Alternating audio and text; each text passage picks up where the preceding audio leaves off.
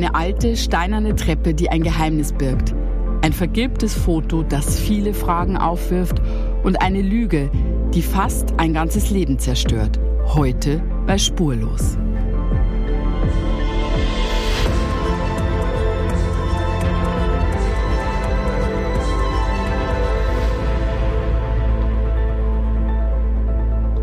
Guten Tag, lieber Michael. Hallo Julia.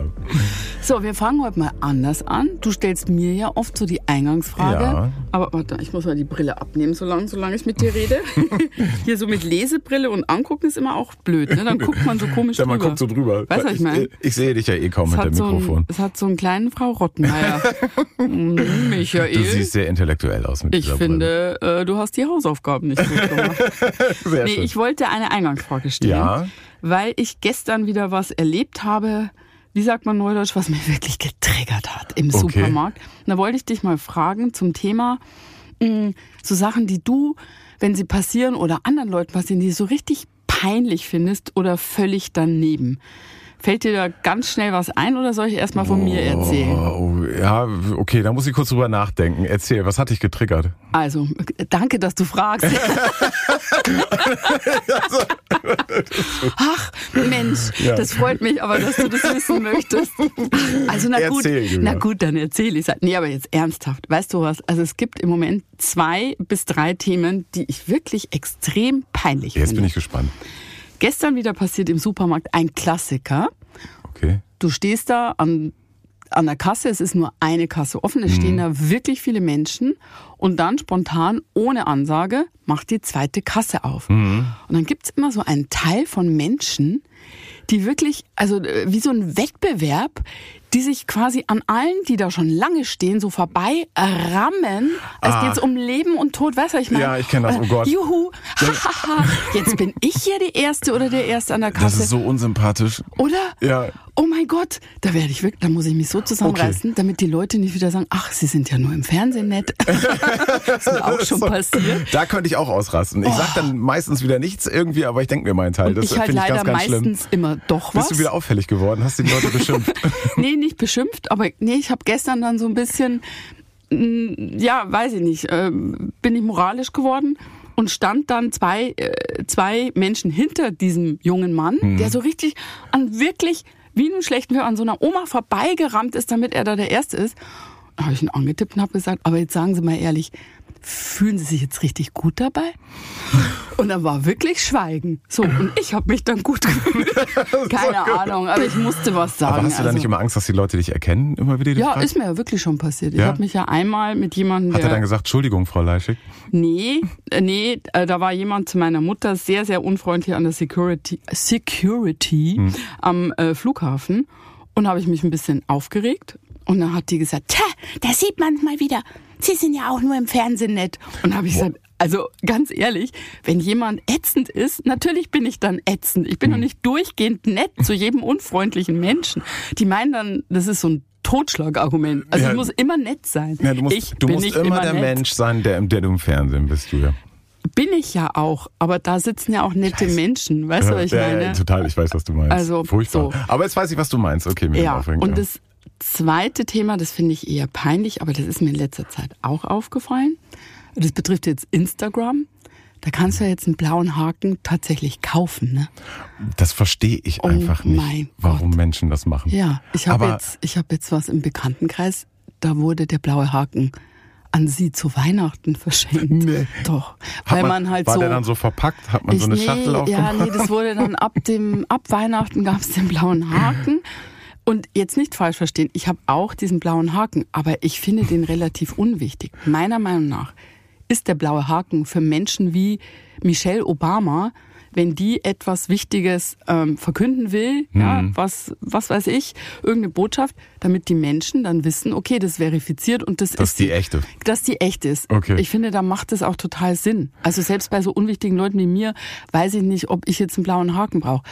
Aber ich sage jetzt mal so, wenn Uschi jetzt da so geklöppelte Blumentöpfe verkaufen möchte und ihre, äh, weiß ich nicht, ihre Wohnung auf und ab filmt, äh, soll jetzt nicht bös klingen, aber wieso kauft man bitte, kauft euch doch bitte keinen blauen Haken. Das ist doch peinlich. Das finde ich auch total peinlich. Das ist mir so, so fremd. Das ist, das ist, als ob du weißt du, was mir in den Kopf gekommen ist? Das ist ein bisschen so, als möchtest du adelig sein und gehst dann zu hier Frederik von Anhalt und lässt dich adoptieren, damit du auf die Königshochzeit kannst. Nein, nicht machen. Du kaufst ja ein von und zu Insta. Ja, also bitte keine blauen Haken. bitte stellt euch an der Kasse ordentlich an und seid einfach nette, coole Leute. So, das waren meine zwei Peinlichkeiten. Aber Insta, da fällt mir was ein. Ich bin ja, du hast ja gesehen, ich habe meine Sporttasche wieder mit. Ich gehe gleich wieder oh, zum Sport. Irgendwie ja. nur, ich wollte es nochmal erwähnt Natürlich. haben. Aber Leute, die mich da aufregen, es passt nicht ganz zu deinem, Hä? aber das gibt es da ganz viel. Kennst du das im Fitnessstudio? Wenn meistens auch so, das sind dann irgendwelche Typen oder Frauen, die so aufgetakelt sind, wo man schon das Gefühl hat, die kommen gar nicht zum ja. Schwitzen, ja. die kommen einfach nur um, zum, Posen. zum Posen und die blockieren dann so ein Gerät, ja. benutzen es aber gar nicht. Die sitzen da und gucken die ganze Zeit ihren Instagram-Account an und fotografieren sich auf diesem Gerät. Nicht das, dein Ernst. Das, doch, da gibt es, in meinem Fitnessstudio gibt es die ganz viel, das ist mit, äh, ich finde das richtig. Bist du denn so ein poser Ja, das regt mich total auf. Da denke ich immer, ist bei euch zu Hause das Internet alle oder warum setzt ihr euch hier hin? Aber du sagst nichts. Nein, nein, ja. Nein, sagst du nicht. Nein, aber diese, nein, es gibt ja genug Geräte zum Glück da. Aber wenn ja. ich genau an das will und die sitzen da zehn Minuten nur zum Fotografieren und Insta, das regt mich auf. Aber du würdest nichts sagen. Nee, das ist mir dann einfach auch nicht wichtig genug. Also okay. dann sage ich, nehme ich ein anderes Gerät irgendwie. Okay. Also, also, wenn Sie im Fitnessstudio in Köln sind und demnächst so einen Mann mit traurigen, wartenden Augen sehen, das ist der Michael, der gerne möchte, dass Sie aufhören, sich zu fotografieren und das Gerät bitte frei machen. Ja, ja haben wir das so. auch geklärt. Haben wir alles geklärt. Und dann können wir jetzt mal mit den wichtigen Dingen beginnen, weil eigentlich kommt jetzt wahrscheinlich wieder deine Genau, ich hatte eine Frage vorbereitet. Zu der Geschichte. Genau, eine Frage zu der Geschichte. Hm. Ähm, Kennst du das auch, dass man ein Bild aus seiner Kindheit hat oder ein, ein Geruch oder ein mhm. Gefühl, an das man sich erinnert, ohne sich genau an die ganze Situation zu erinnern? Also ohne, dass man genau weiß, was das war oder wie das war, nur so ein schemenhaftes Bild. Hast du solche ja. Erinnerungen? Ja, ja, ich habe ein Foto, was ich ja, was ich ganz süß finde von mir, aber ich nicht mehr genau die Umstände äh, kenne dazu, nur so, wie du sagst, also mhm. so halt verschwommen oder schemenhaft. Da bin ich wahrscheinlich fünf, sechs, sieben Jahre alt, irgendwo am Strand und guck ganz traurig und hab so einen Hundewelpen auf dem Arm. Und irgendwas weiß ich noch, dass ich diesen Hundewelpen wollte, aber was da genau war, weiß ich nicht. Aber, aber das ja. ist ja manchmal so, dass man sich dann glaubt zu erinnern. Ich kenne das, da gibt es so Fotos im Familienalbum. Ja. Das, das Foto hat man so oft gesehen, dann ja. glaubt man sich daran zu erinnern. Das stimmt. Das kenne ich ganz viel. Ja, das stimmt. Das hat ein bisschen was mit unserer Geschichte zu tun heute. Heute geht es um Nina. Das Leben von Nina ist geprägt von einer tragischen Kindheit leider, von vernichtenden Worten des eigenen Vaters und von einem ganz bestimmten Bild. Ein Bild aus der Erinnerung, das Nina nie loslässt. Als Nina aufwacht, ist sie immer noch todmüde, denn es ist mitten in der Nacht. Eigentlich müssten der Zwölfjährigen die Augen sofort wieder zufallen. Aber Nina starrt an die Decke auf den hellen Lichtstrahl in der Mitte des Raumes. Es ist die Straßenlaterne, die von draußen durch einen kleinen Gardinenspalt in ihr Schlafzimmer scheint. Doch dieses Licht ist es nicht, das Nina wach hält. Es ist ein ganz bestimmter Gedanke. Der Gedanke an eine Treppe. Eine steinerne Treppe, die zu einer Eingangstür führt. Dieser Eingang ist nicht irgendeiner, sondern der Eingang, von dem das Mädchen immer und immer wieder träumt. Auch heute. Genau darum ist Nina wach. Sie weiß ganz genau, wo sich dieser Eingang und diese Treppe befinden. Es gibt sie wirklich. Es ist die Treppe des Kinderheims, ihres alten Kinderheims. Wieder und wieder träumt Nina davon. Ein altes, großes Haus mit kleinen Fenstern. An der Seite des Hauses der Eingang und dort, genau dort, befindet sich diese Treppe. Nina hat das Heim verlassen, als sie sechs Jahre alt war. Aber gedanklich ist sie noch immer sehr oft dort. Die Treppe hat eine große Bedeutung für sie. Eine Bedeutung, die Nina sich aber nicht erklären kann. Denn dieses Bild scheint ihr nicht vollkommen zu sein. Irgendetwas fehlt hier. Aber was? Noch immer starrt Nina regungslos an die Decke. Sie sieht die Treppe gedanklich vor sich. Aber sie weiß nicht wirklich etwas mit dieser Erinnerung anzufangen. Ist es vielleicht gut, dass Ninas Gedächtnis nur einen Teil dieser Erinnerung abrufen kann? Soll es vielleicht genau so sein? Was ist dort geschehen? Was ist auf dieser Treppe passiert? Nina spürt, dass es etwas sehr Wichtiges war. Aber was? Nina beschließt, das Bild zu verdrängen. Wie jedes Mal. Sie hat Angst davor, was sich hinter diesem wiederkehrenden Gedanken verbirgt. Sie hat Angst, wieder verletzt zu werden. Was Nina nicht ahnt, diese Treppe ist Teil eines Geheimnisses. Eines Geheimnisses, das ihr Leben in den Grundfesten erschüttern und verändern wird. Und die Lösung des Rätsels um die Treppe eines alten Kinderheims in Bayern werde ich 50 Jahre später in den USA finden.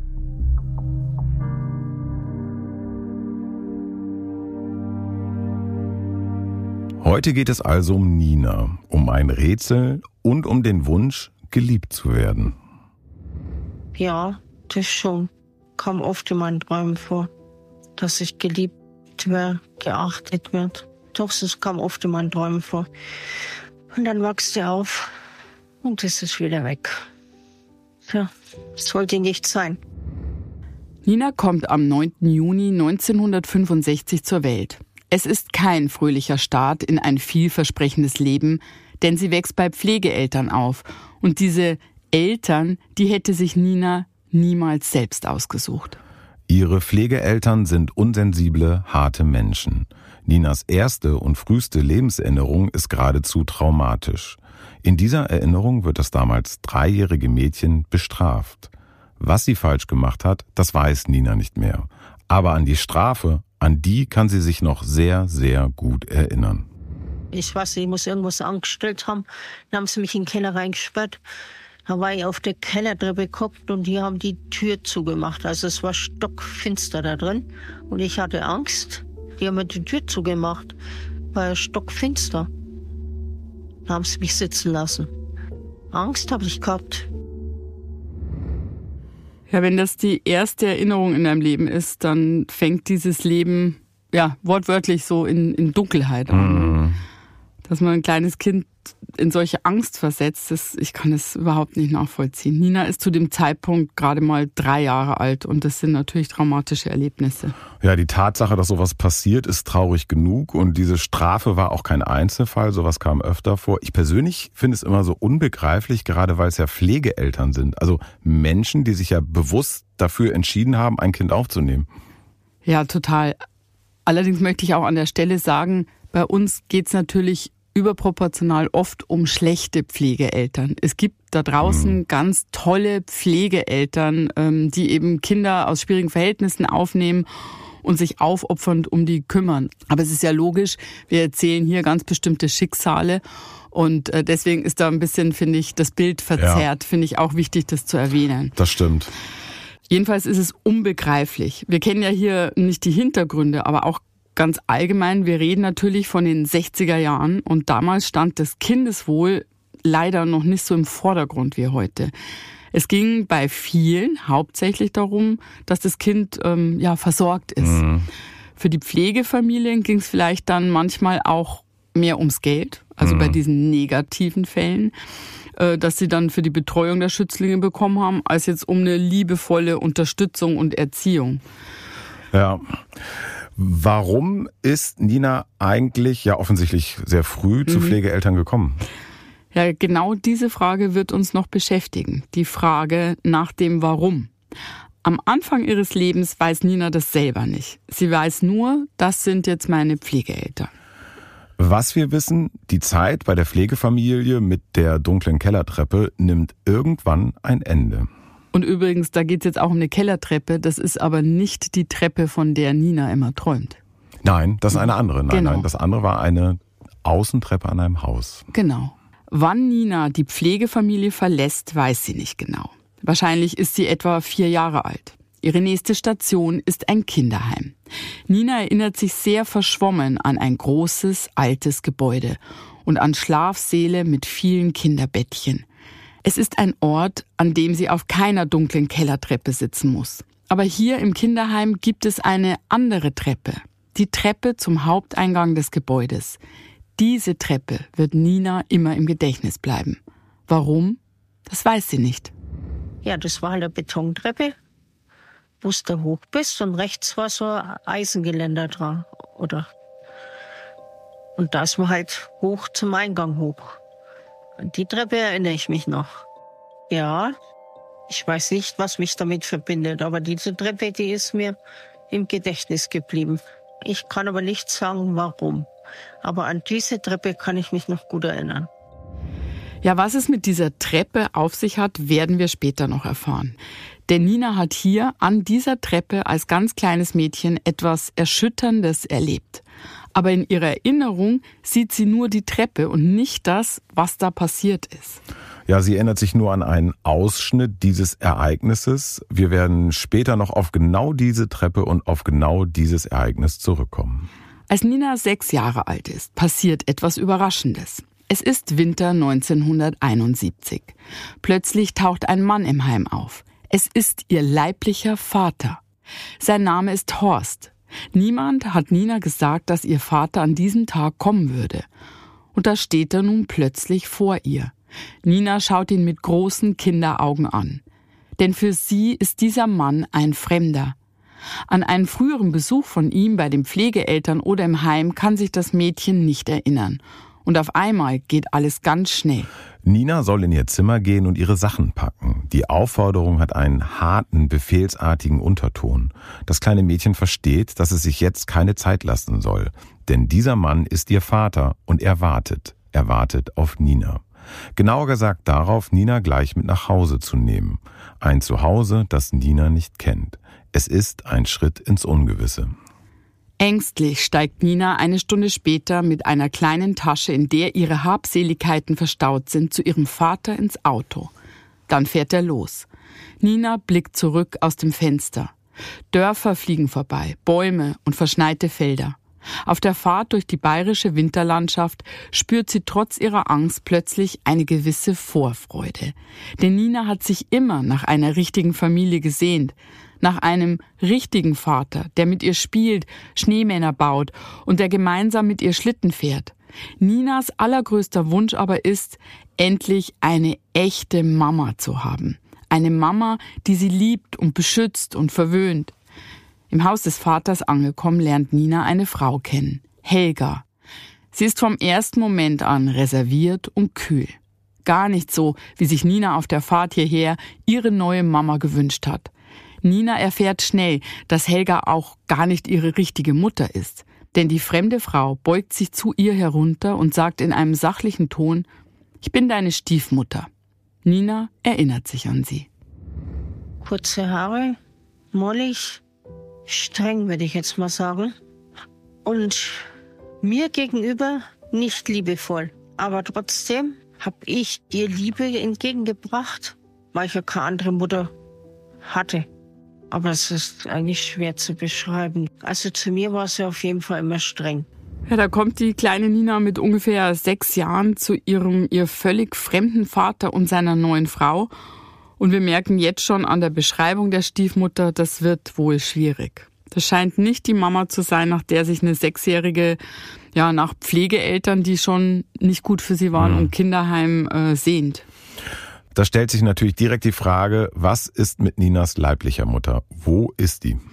Das wird Nina erst später erfahren. Jetzt mit sechs Jahren muss sie sich erstmal im Haushalt ihres Vaters und der Stiefmutter zurechtfinden. Und das ist von Anfang an alles andere als leicht.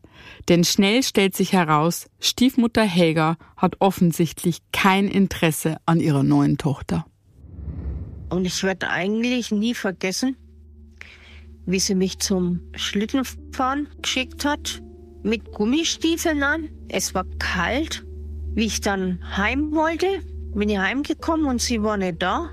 Ich habe dann ewig draußen auf meinem Schlitten geguckt und habe auf sie gewartet, bis sie endlich gekommen sind.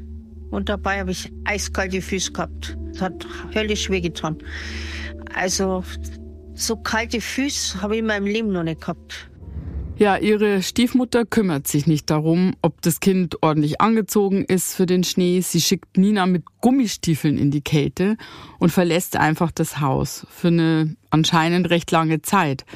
Das ist zwar jetzt nur so eine kleine Situation, aber es sagt ja schon was darüber aus, wie die Frau zu Nina stand. Sie fühlte sich, glaube ich, einfach nicht verantwortlich. So hat Nina das empfunden. Mhm.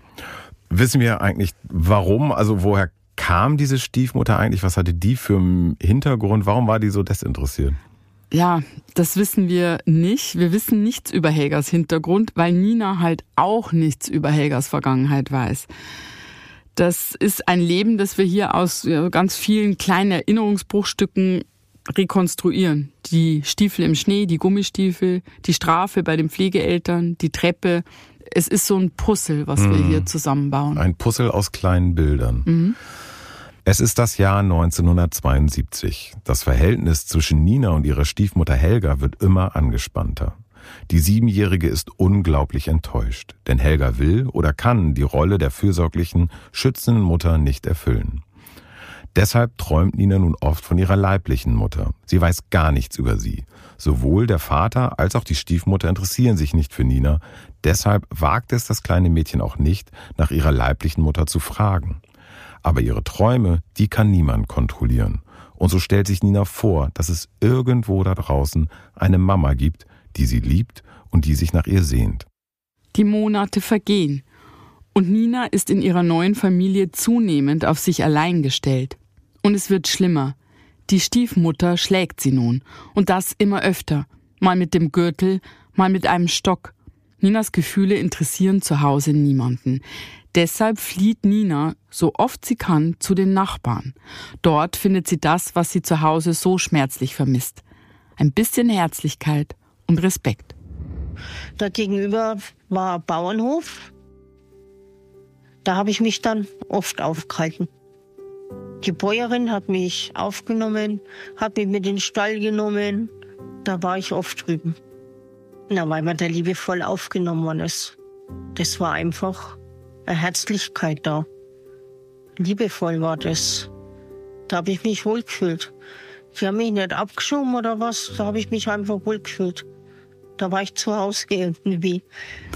Schau mal, das gibt's ja auch mal immer wieder. Man spricht nämlich auch da oft nur über diese Negativfälle, wo Nachbarn weggeguckt haben, wenn was Schlimmes passiert ist mhm. oder nicht mitbekommen haben, was sich für Dramen abspielen. Es gibt aber eben auch die gegenteiligen Beispiele und das auch äh, oft in mhm. der Nachbarschaft. Ja. Das haben wir schon ein paar Mal erlebt, ne? Stimmt. Dass da Nachbarn gibt, die, die solche Kinder offenen Herzens aufnehmen und dass die Kinder dort so, so eine, so eine gute Insel finden. Eine Insel, auf der sie gesehen werden. Das ist schön, aber abgesehen davon war Nina eigentlich sehr einsam, weil sie hat uns ja auch erzählt, dass sie nicht andere Kinder mhm. mit nach Hause bringen durfte. Sie hatte eigentlich gar keine Freunde. Und in der Schule läuft's auch nicht gut, denn niemand unterstützt sie. Nina wird zu Hause regelrecht ignoriert. Man, jetzt haben wir die ganze Zeit was von der Stiefmutter gehört, äh, mhm. die sie ja tatsächlich auch schlägt äh, und es wird immer schlimmer. Was sagt Ihr Vater dazu? Ich meine, das ist Ihr leiblicher Vater, ja. der muss doch auch gesehen haben, äh, dass das Kind leidet. Ja. Wie hat der reagiert? Ja, auch Horst ist eigentlich das Klischee eines schlechten Vaters in dieser Zeit. Bedeutet, er ist meistens außer Haus und wenn er mal daheim ist, äh, kümmert er sich kaum um sein Kind. Das klingt einfach nach einer großen Gleichgültigkeit mhm. des Vaters. Und ich finde, so Gleichgültigkeit ist ja immer das Allerschlimmste. Also ich frage mich an dem Punkt, warum hat er eigentlich das Kind aus dem Heim geholt? Also es ist jetzt eigentlich noch schlimmer für sie gekommen. Ja, als Nina dann acht Jahre alt ist, sucht ihr Vater Horst plötzlich das Gespräch mit ihr. Das alleine ist schon ungewöhnlich, aber noch ungewöhnlicher ist das Thema dieses Gesprächs. Es geht um Ninas leibliche Mutter. Genauer gesagt darum, wer ihre leibliche Mutter überhaupt ist und warum diese Mutter nicht hier ist, um sich um Nina zu kümmern. Und das, was Nina nun hört, lässt die letzte Hoffnung auf ein bisschen Liebe in ihr zerplatzen. Für das kleine Mädchen stürzt an diesem Tag eine Welt ein. Horst erzählt der achtjährigen Nina, dass ihre Mama Betty heißt und Amerikanerin ist. Betty habe ihn kurz nach Ninas Geburt verlassen. Betty hatte noch eine ältere Tochter aus einer früheren Beziehung, die sie mit in die Ehe gebracht habe. Die kleine Janelle sei etwa drei Jahre älter als Nina. Warum die Ehe von Horst und Betty damals gescheitert ist, erzählt der Vater nicht. Nina erfährt nur, dass Betty nach der Trennung in die USA zurückgezogen sei. Und Nina erfährt, warum Betty sie als Baby nicht mitgenommen hat Und dieser Grund ist erschütternd. Betty habe Nina nie geliebt. Nina war und ist der eigenen Mutter egal. Betty wollte Nina nicht. Und nicht nur das, Betty wollte auch ihre ältere Tochter Janelle nicht mitnehmen. Am liebsten hätte sie Janelle und Nina bei Horst zurückgelassen, aber Horst habe sich geweigert, beide Kinder zu behalten, sagt er. Nina wird die Worte ihres Vaters nie mehr vergessen. Sachlich und ohne großes Interesse berichtet er, dass sie zurück nach Amerika wollte und wollte die Chanel, meine Stiefschwester, auch da lassen. Und mein Vater hat gesagt, er wusste ja schon nicht, wohin mit mir. Und da musste die Chanel mitnehmen und mich hat er dann behalten. Das war alles, was ich wusste. Das war damals so endgültig, wie er so gesagt hat. Der hat es erzählt und so ungefähr, das war's. Finde ich damit ab oder lass es. Oder was weiß ich. Ich habe da nie mehr nach ihm da irgendwie gefragt. Ja, jetzt wissen wir also, Ninas leibliche Mutter Betty verlässt ihren Mann Horst und sie möchte nicht nur die gemeinsame Tochter Nina nicht mitnehmen, mhm. sondern auch die Tochter Chanel aus einer früheren Beziehung. Eine Frau möchte also zurück in ihre Heimat, aber ohne ihre beiden Töchter. Und ihr muss ja klar sein, dass die beiden Mädchen es bei diesem Ehemann nicht gut haben würden. Aber letztlich ist dann doch nur Nina bei ihrem Vater geblieben, denn er hat sich geweigert, Ninas ältere Halbschwester Chanel auch noch zu behalten.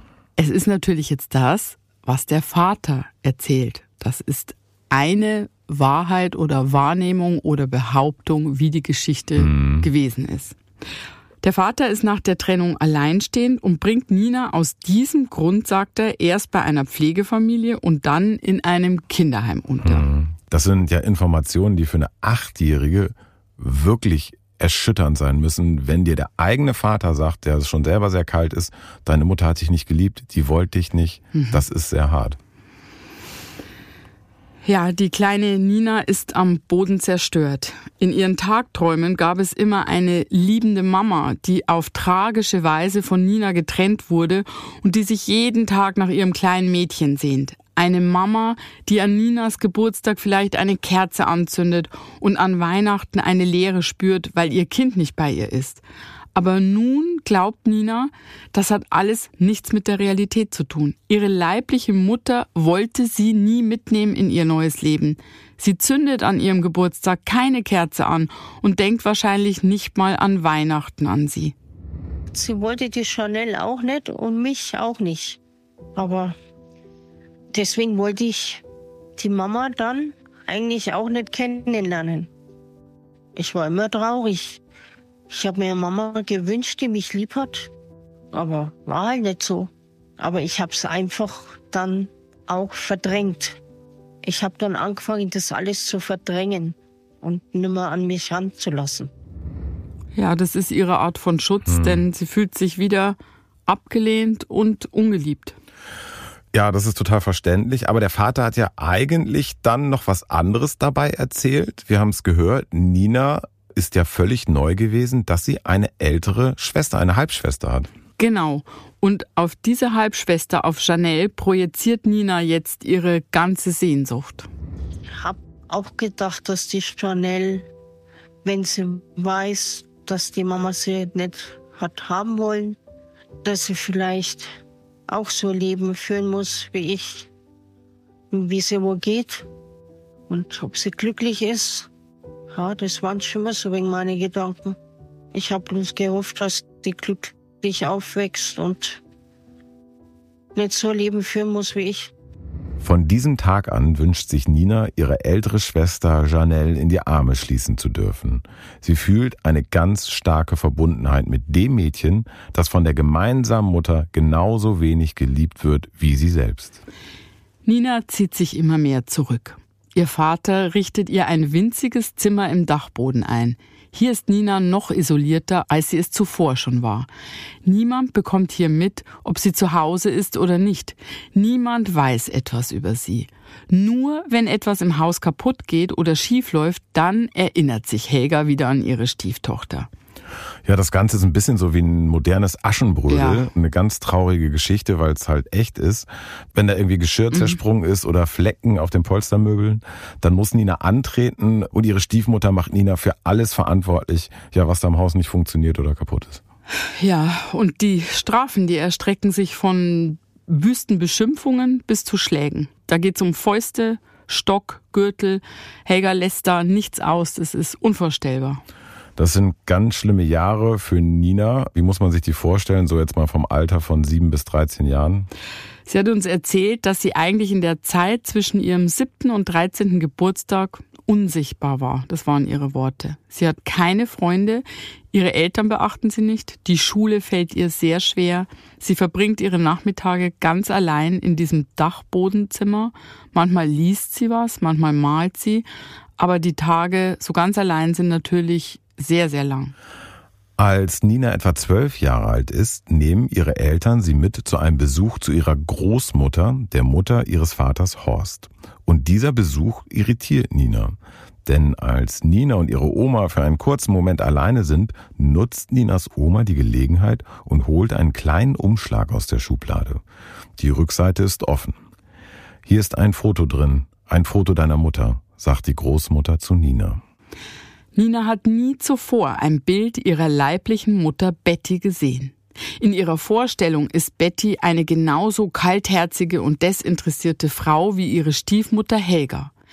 Aber was Nina nun auf diesem Foto sieht, verschlägt ihr den Atem. Denn damit hat sie nicht gerechnet. Ja, und da hat sie mir dann das Hochzeitsbild von meiner Mama gegeben. Und dann habe ich sie gefragt, was, das ist meine Mama? Und hat sie gesagt, ja, das ist deine Mama. Wow, war die schön. Fröhlich, liebevoll. Einfach hat die etwas Warmes ausgestrahlt. Was ganz Warmes. Auf jeden Fall war sie wunderschön. Ja, sie sieht zum ersten Mal ein Foto der Mutter. Das ist ja für den Suchenden immer ein ganz besonderer Moment.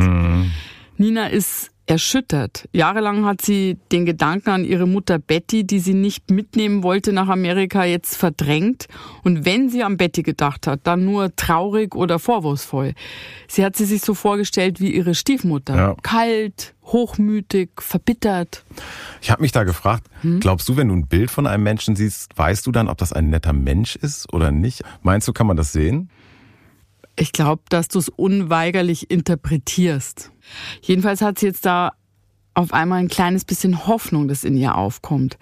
Gibt's da irgendetwas, was sie vielleicht nicht weiß?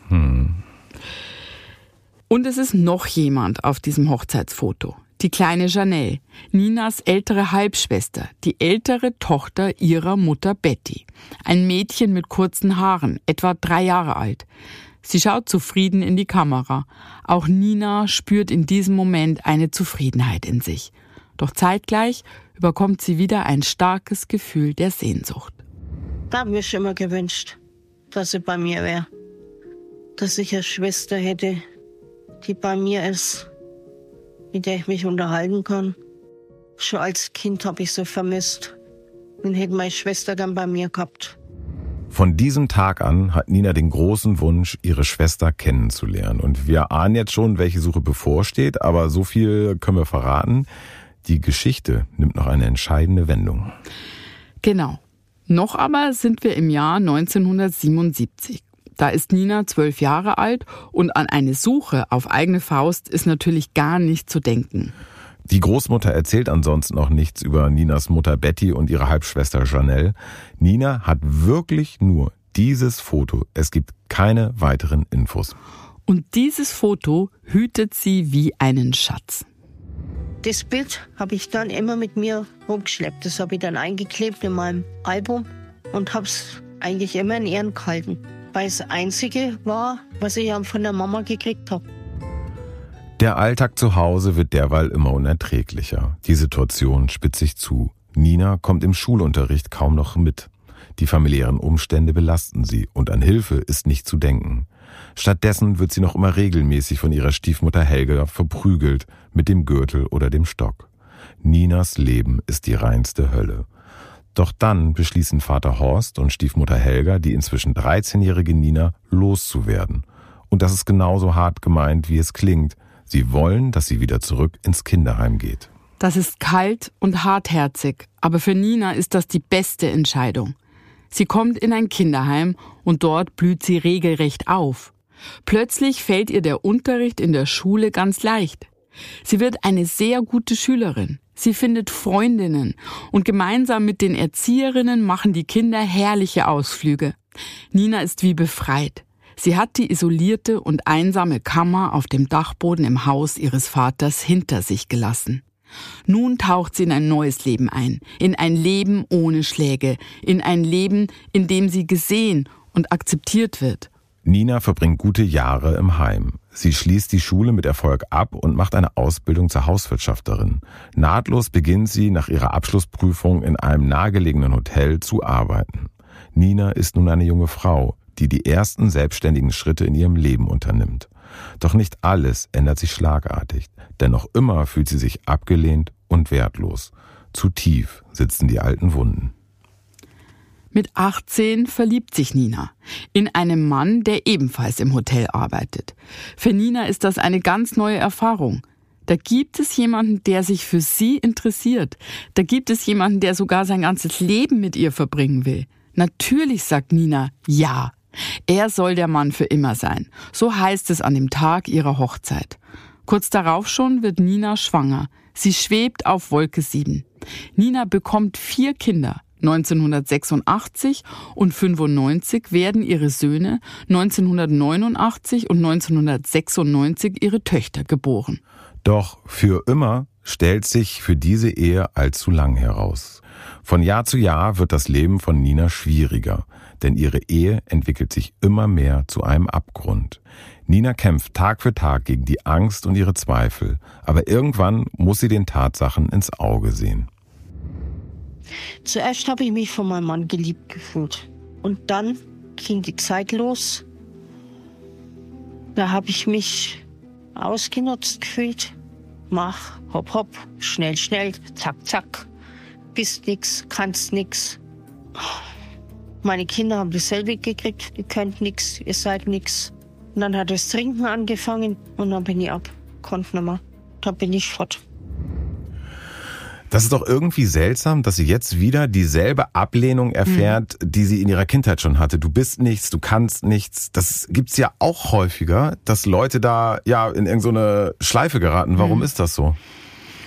Ich denke, weil manche Menschen sich unbewusst Beziehungen nach den Beziehungsmustern ihrer Kindheit suchen. Und dadurch wird es so eine Schleife. Nina ist auf jeden Fall in so eine Schleife wieder reingeraten. Aber woher sollte sie es besser wissen? Viele Menschen haben sich an Nina ja geradezu hm, versündet, kann man sagen. Da ist die dunkle Kellertreppe ihrer Kindheit, da sind die Schläge der Stiefmutter, da ist diese Gleichgültigkeit und Kälte mhm. des Vaters. Geliebt zu werden ist ja eine lebenswichtige Erfahrung für ein Kind, dieses angenommen werden. Nina kann kein Selbstbewusstsein entwickeln und hat das Gefühl, ich bin nichts wert. Und diese zurückgewiesenen Kinder, die wiederholen das Muster halt mhm. dann später auch in ihren Beziehungen. Die glauben das, die haben das verinnerlicht. Sie kennen es nicht anders und sie denken, ich bin es nicht wert, geliebt zu werden.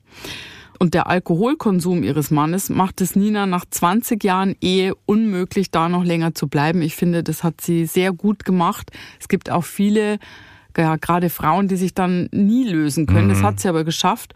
Denn die älteren beiden Kinder, die sind schon aus dem Haus.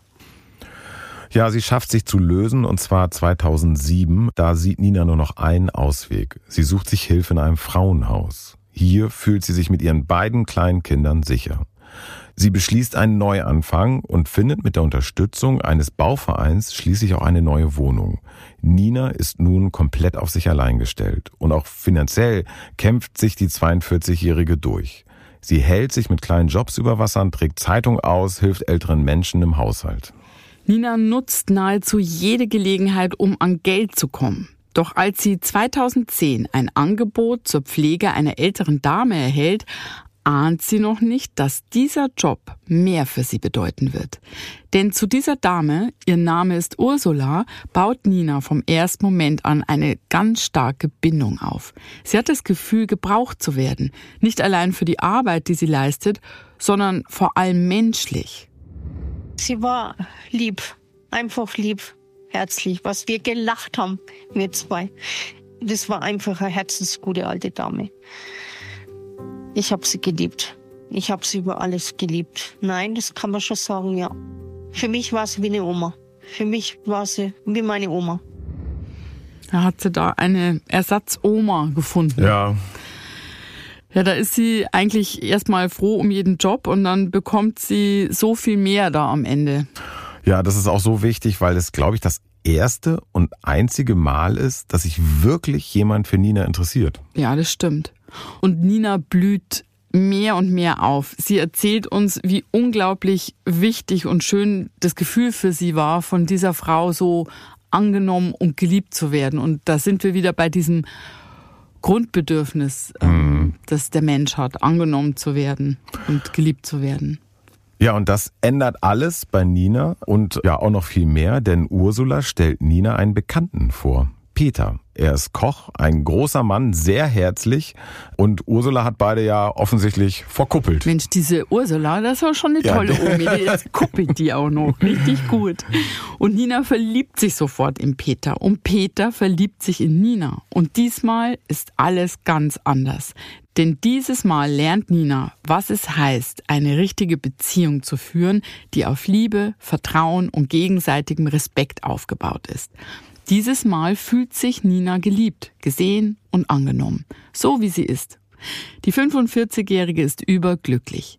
Ursula beschließt schließlich, in ein Heim überzusiedeln. Ein Heim ganz in der Nähe von Ninas und Peters Wohnort. Und die beiden besuchen Ursula so oft es geht. Es ist eine glückliche, eine gute Zeit für alle. Doch im Herbst 2010 klingelt Ninas Telefon. Es ist eine Schwester aus dem Altenheim.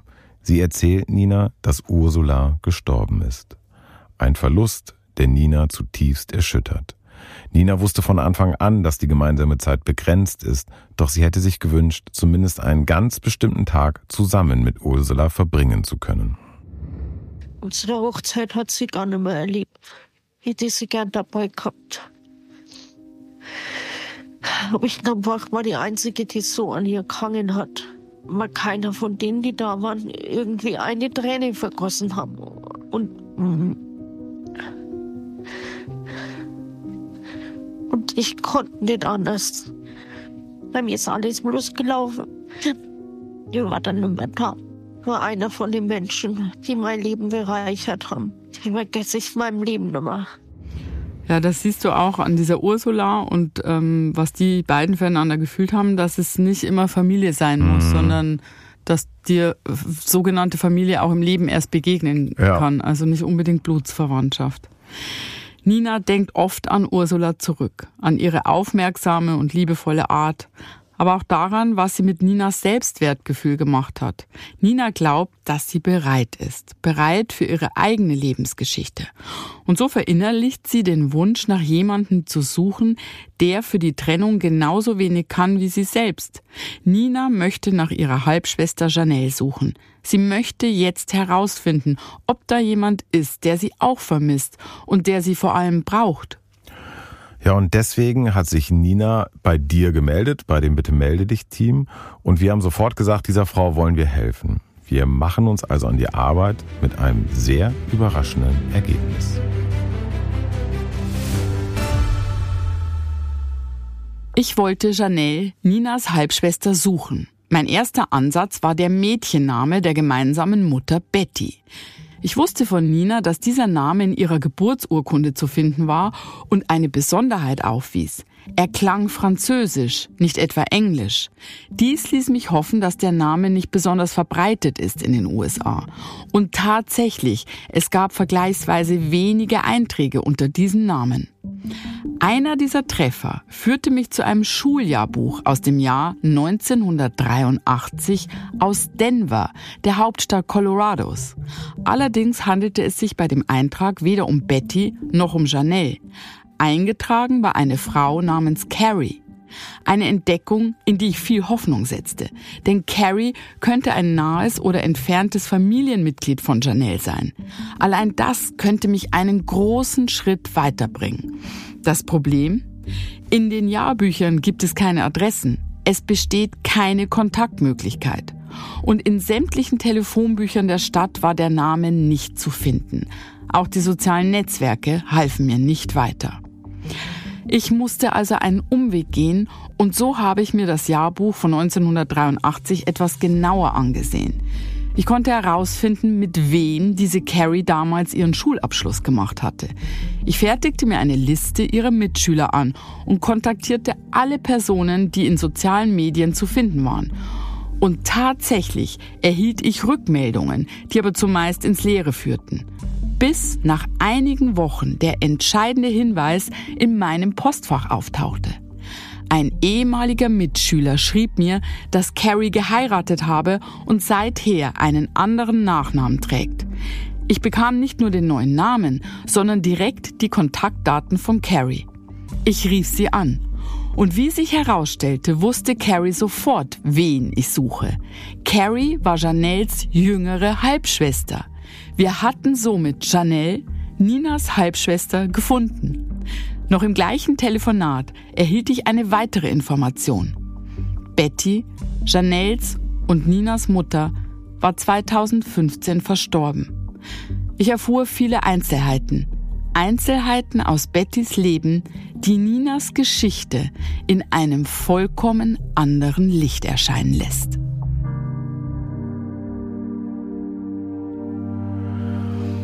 Ja, das sind viele Infos und gute und schlechte Neuigkeiten zugleich. Du hast jetzt erstmal Carrie gefunden, von mhm. der Nina ja gar nichts wusste. Also eine Halbschwester, eine jüngere Halbschwester. Aber du hast ja auch erfahren, dass Betty, die Mutter, verstorben ist. Ja, und Nina hat ja gar nicht nach ihrer Mutter Betty gesucht. Mein Auftrag für die Suche lautete ja, ihre Schwester Janelle zu finden. Mhm. Und trotzdem ist so etwas natürlich immer tragisch, mhm. weil ähm, wenn sich zwei Menschen ja nicht aussprechen können, wenn du zu spät kommst, dann, dann gibt's keine Gelegenheit mehr, irgendwas zu erklären, zu verstehen, vielleicht sogar zu verzeihen. Mhm. Du hattest aber jetzt erstmal Carrie gefunden, die jüngere Halbschwester, und die stellte den Kontakt zur gesuchten Chanel her. Genau. Und ich habe mit Janelle gesprochen. Denn bevor ich Nina von unserem Suchergebnis und auch dem Tod der Mutter erzählen wollte, war es mir natürlich wichtig, zunächst mit Janelle darüber zu sprechen. Ich wollte verstehen und wissen, was ist eigentlich damals passiert. Und vor allem, ob sie sich auch an ihre Halbschwester in Deutschland noch erinnern kann. Und die Antwort hätte deutlicher nicht sein können. Denn die gemeinsame Mama Betty hat ihre Liebe zu Nina und die damaligen Umstände nie verheimlicht. Ich denke, das Wichtigste ist, dass Mama sie immer geliebt hat und sie immer wollte und sich immer gewünscht hat, dass sie bei uns sein könnte und dass sie einfach geliebt wurde. Sie wurde von unserer Mama geliebt. Und Mama hat sie nicht einfach aufgegeben, weil sie das wollte. Sie hat sie aufgegeben, weil sie das musste. Und sie hatte wirklich keine andere Wahl. Und sie war sehr, sehr traurig über diese Entscheidung. Sie hat immer an sie gedacht und sie immer geliebt. Aber es war eine Entscheidung, die sie treffen musste. Eine sehr schwere Entscheidung. Sie hat viel geweint, nachdem sie gegangen war, und sie hat sie vermisst. Aber die damalige Technologie hat keine Anrufe ermöglicht. Sie hatte keine Möglichkeit, sich zu melden, in Kontakt zu bleiben. Ich glaube, das hat es sehr, sehr schwierig für sie gemacht. Das haben wir immer gespürt. Wir haben im Laufe der Jahre immer wieder darüber gesprochen, wie wir sie finden könnten. Und wir haben auch im Internet nach ihr gesucht. Aber wir hatten überhaupt kein Glück. Und so haben wir immer nur über die nächsten Schritte gesprochen, was wir tun könnten, um sie zu finden.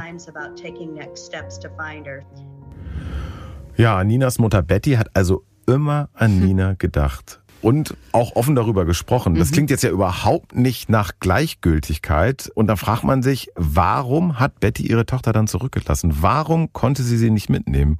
Und warum ist sie dann im Kinderheim geblieben? Ja, wir wissen und es ist verifiziert, dass Betty die kleine Nina damals mitnehmen wollte. Mittlerweile wissen wir das. Aber der Vater hätte sein Einverständnis geben müssen und das hat er einfach nicht getan. Mehr wissen wir darüber nicht. Hm, und wir haben auch erfahren, dass Betty ihre Tochter nach ihrer Volljährigkeit trotz vieler Bemühungen nie finden konnte.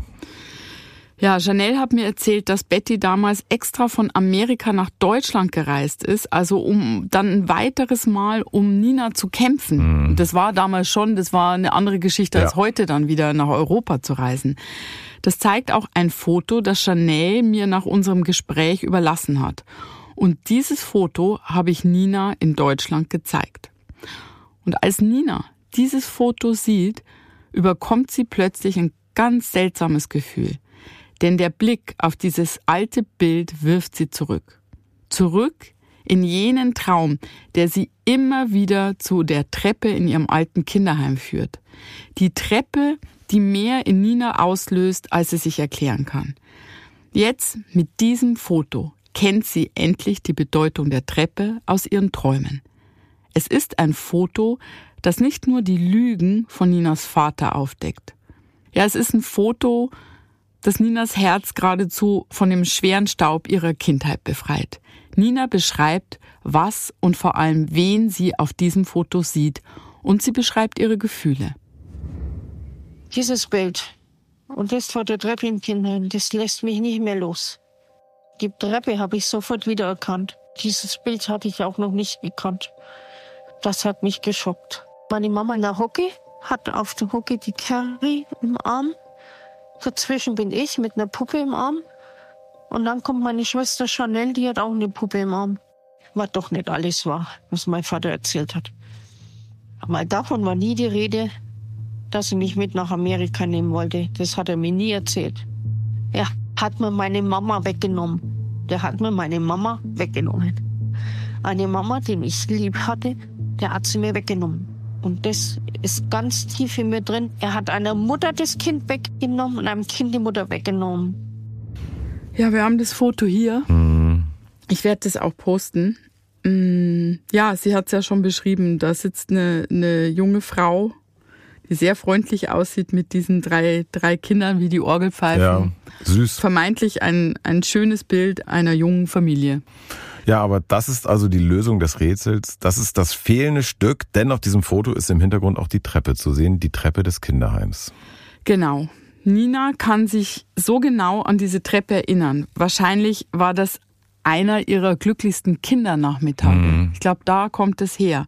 Mit ihrer Mama und ihren Schwestern auf dem Rasen vor dem, vor dem Kinderheim spielen. Und gleichzeitig war es ein traumatischer Nachmittag, denn irgendwann hieß es ja dann offensichtlich Abschied nehmen. Das war der letzte Moment. Ja, und Ninas Gedächtnis hat diesen Moment dann nur zum Teil abgespeichert, aber ja, den unwichtigen Teil, nämlich diese Treppe, das Wichtige, was ihr Leben komplett verändert hätte, nämlich ihre Mutter, daran konnte sie sich nicht erinnern, das hat sie wohl verdrängt. An dem Alter der Kinder sieht man auch, dass Betty extra aus den USA nach Deutschland gereist ist. Denn Nina und Janelle sind Kleinkinder. Carrie, Ninas andere Halbschwester dagegen, die ist noch ein Baby. Die ist halt schon mhm. in den USA zur Welt gekommen. Das ist wirklich tragisch. Betty hat ihre Tochter nach diesem Treffen wahrscheinlich nie wieder gesehen. Und hat es aber zu diesem Zeitpunkt natürlich nicht ahnen können. Mhm. Janelle hat erzählt, dass ihre Mutter nichts unversucht gelassen hat, um Nina zu sich zu holen. Und dieses Foto zeigt nur einen Versuch von vielen. Denn Betty ist 1968 extra nach Deutschland gereist, um ihre kleine Tochter zu holen. Vergeblich, wie wir wissen. Und das hat Janelle nicht nur mir erzählt, sondern vor allem auch ihrer Halbschwester Nina. Richtig, denn Nina und Chanel stehen heute in regelmäßigen Kontakt. Die Freude ist unbeschreiblich. Nina plant demnächst eine Reise nach Amerika. Sie will ihre Schwestern endlich in die Arme schließen. Und sie möchte an einen ganz bestimmten Ort. Ein Ort, an dem andere Menschen Abschied von Betty genommen haben. Einem Ort, an dem Nina ihrer Mutter nach fast 60 Jahren ganz nah sein darf. Ich möchte alles wissen, warum es auseinandergegangen ist warum ich nicht zu ihr durfte. Ob sie das überhaupt gewusst hat, dass mich der Papa bloß abgeschoben hat. Aber wenn ich in Amerika bin, dann will ich auf alle Fälle zu ihrem Grab. Äh, damit ich wenigstens dann mal bei meiner Mama war. Ich möchte wissen, wo sie gelebt hat, wie sie gelebt hat. Das ist auf jeden Fall der Wunsch nach meiner Mama.